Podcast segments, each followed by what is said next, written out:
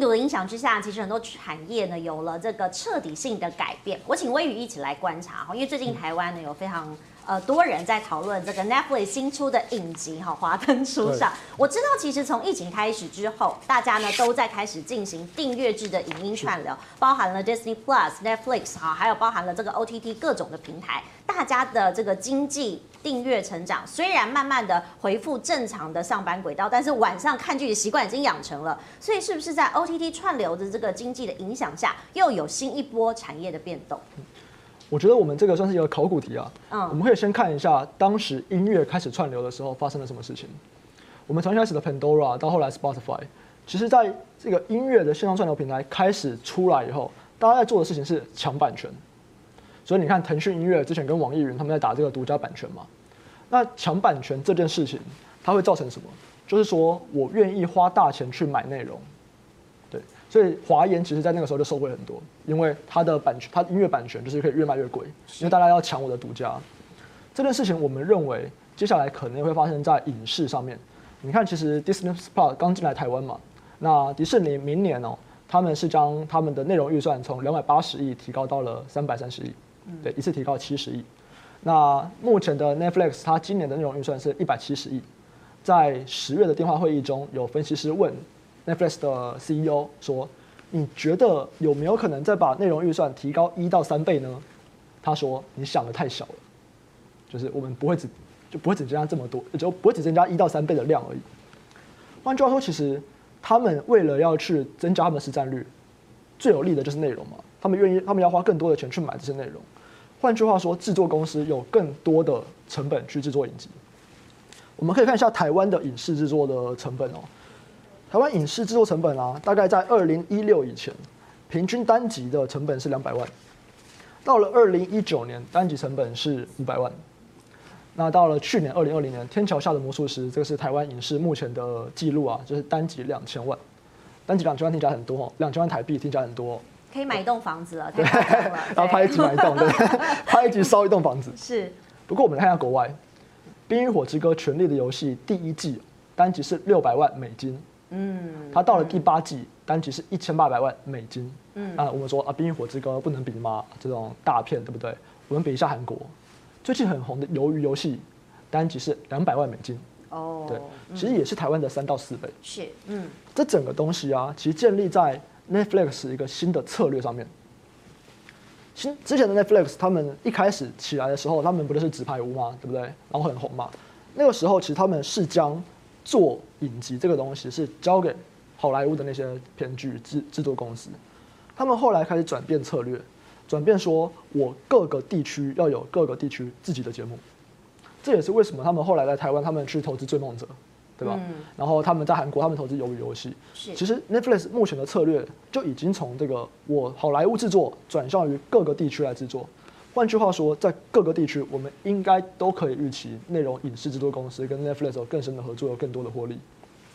那我这边看，哎，好，然后好，那我们就以韩国为例子，对，韩国的那个 Dragon Studio，他们跟 Netflix 就签了一个三年的约，是我三年拍二十一部片，对，这是一间上市贵公司哦，在韩国有上市的。那台湾会不会也会有这样的状况呢？台湾过去的状况是什么？过去的状况是影视产业不赚钱，真的不赚钱。那这个东西有没有可能在未来有变动？用用不赚钱吗？我们没有上市贵公司，但我们有新贵公司。对对，所以在新贵公司目前，我们像你呃前面有提到，在前面有聊到这个华灯初上，是，华灯初上的制作公司，其实它就是台湾的新贵公司。对，百约数码最近其实就是哎，大家有在讨论，因为跟着这个广告哈，还有收视不断的上升，大家觉得哎，这个热度好像真的有比他们。当初制作超乎想象的收入进来，华灯初上也很有趣。华灯初上已经回本了，哦，已经回本了。因为华灯初上跟追梦者是不一样的。是追梦者当时是 Netflix 先投资一笔金额，然后让导演去拍嘛。嗯，华灯初上不是，华灯初上是已经试片，Netflix 看过以后，他直接跟你说：“我把你的版权，中国以外的版权买下来。”嗯，这个金额已经超过华灯初上的制作金额了。嗯，对。而且我们觉得很有趣的事情是。呃，其实 Netflix 要是买，因为它进不去中国嘛，那我就少我少买中国，所以我少花一点点钱。换句话说，我现在已经回本的情况下，百誉它是有办法将华灯初上的中国版权卖给中国的影视 OTT 平台。嗯，那这是一笔额外的收入，对，还还没有发生，但是一定会有这笔收入。嗯，那其实看百喻数码过去有他们投资过的一些片啊，包含说比悲伤更悲伤的故事啊，刻在你心底的名字，现在的华灯初上，后续他即将要发行哦当下，还有侯孝贤导演他监制的良辰吉时，我们会觉得当他有越来越多的资金以后，这些影视公司它其实在过去有一点点类似银建股，因为它是卖掉以后我一次认列。那我的案与案之间间隔很久，是，嗯，但是我们看韩国的 Dragon Studio，它现在已经不是了。它现在它因为我越来越大嘛，我要制作越来越多的片，因为以前我的片是固定的，对不对？就是我电视台几家，反正我档期就是那个样子。对，就是同一个制作团队去做。现在是好多个制作团队同时进行不一样的内容，而且我影视平台我要上几个都可以。嗯，所以在韩国那边，他们已经是同时制作很多片了。是，我们会在想，哎、欸，未来台湾有没有机会也变成这个样子？我们将影视制作公司，它同时的发片量变多，它的获利可以变得更平滑。对，那像百喻数码是一家，那另外一家可能就是这个有松，也是一个台湾的新贵公司。有松可能就是比较 local 一点点的，对不对？没错，因为他以前做的是综艺节目。是，嗯。可是综艺节目很不赚钱。我们去看有松的财报，我们会发现说，有松基本上他赚钱都还是戏剧了。那它底下现在有一间子公司，目前就是在做戏剧哦。包含说，他去年在认列了这个《无神之地不下雨》，那今年即将要在 Disney Plus 上面上面上映的这个《正义的算法》，所以我们其实是觉得说，哎，在 OTT 平台，台湾没有大的嘛，OTT 平台就是 Netflix 啊、亚马逊啊、Apple TV 啊这些 Disney Plus，可是影视这边有可能它会造成一个转产业上的转型，我 OTT 平台进来，将整个产业跨足海外的进入门槛下降。这件事情有可能会让台湾的影视产业更容易出去出去，然后会有一个结构性上的变化。诶，总经理，我们听到这个，其实影视产业在台湾当然是一件很高兴的事。可是我们如果回到产业的连结上，哈，因为过去大家在讲元宇宙的同时，也觉得说这是一个跨影视跟传统制造业还有科技业的结合。所以其实未来我们在看影视这些不管是作品或是戏剧影集的时候，身历其境是很重要一部分。你有没有看到一些机会在里面？哦，当然了，我们觉得元宇宙应该是因为应该这么讲了，我们还是回归到这个经济循环来看哦。其实美国每一次的景气循环呢，它后面真正的推力哦，其实是呃科技创新。一九九零年到两千年那一次，就是大电脑进到小进到你家嘛。两千年到两千零八年就是 NB 嘛，那时候台股就是 NB 至上。是。零八年到就是金融海啸，就是零九年到这一次 COVID，其实就是手机，哦，就是手机哦。那再往下呢，我们就在想了，那新的科技是什么？新的载体是什么？新的科技创新是什么？你现在手机大家差不多已经买的都差不多了嘛？你说你你还会你一个人就是两顶多就是一只公用手机一只私用，当然可能有时间管理大师会有很多只手机，我不知道，但是大部分的就是顶多就是两只手机，你大概不会有更更好的更多的这个需求了。那所以呢，那现在五 G 出来之后呢，大家发现说，哎、欸，它的低高高传输和低地延性，它其实应该理论上它会有新的这个载体出来，哈，把这它这个特性呢发挥得更大。那这里面呢，大家看哦，看了看看去，有两载体大概两个，第一个是车，我觉得电动车，哦，电动车跟自驾这个地方做连接，很有可能会是下一个科技呃循环的这个推动的一个力量。另外就是元宇宙，哦，就是说这个呃眼镜。好，以后这个眼镜，眼镜以后就是你手机的延伸。可是之前 Google Glass 并并没有成功哎，所以市场上好像杂音还是有一点。因为比如说宏达电的 Vive 哈，然后大家都会觉得说，哎，有在做啊，可是也是好几年的议题了。我我们觉得应该这么讲啊，元宇宙不是大家想的那么那么容易的哈。我觉得，哎，郭董也讲嘛，五年之内不会成嘛。是。那我我我我应该比较清楚去定义，就是五年之内民用的不会成。啊，那是工工业用的，为什么民用不会成？因为你很难戴一个眼镜，后面拿一有一堆电线嘛，你要走去哪里？你很难，你很走很难走出去嘛，对不对？或者是你戴一个眼镜，然后拿一个那么大的电池在手上，这也很奇怪的一件事情。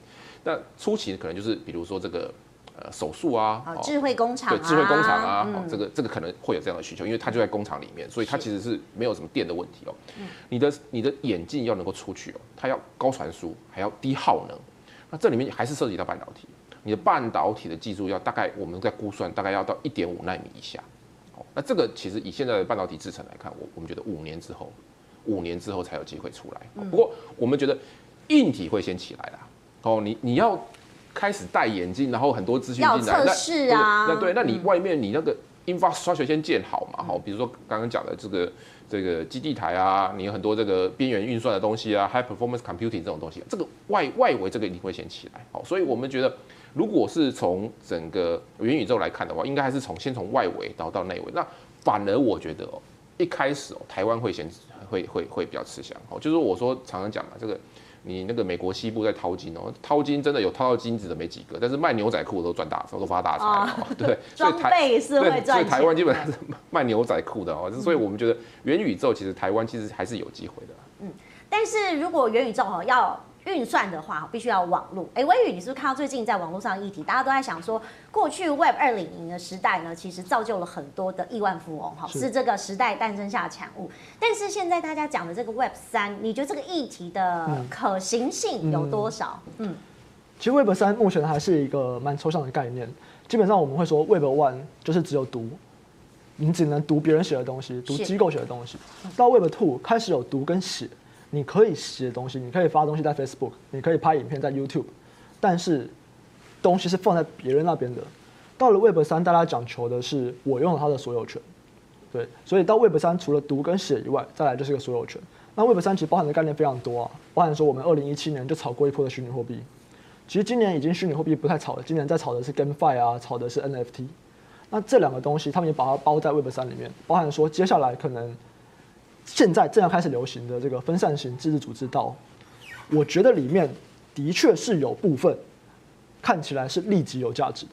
对，其实，在我们录影之前，大概刚刚啊，那个美国他们有一个区块链的听证会，对，就是各大的区块链巨头他们要去美国国会，然后去被这些议员问问题这样子。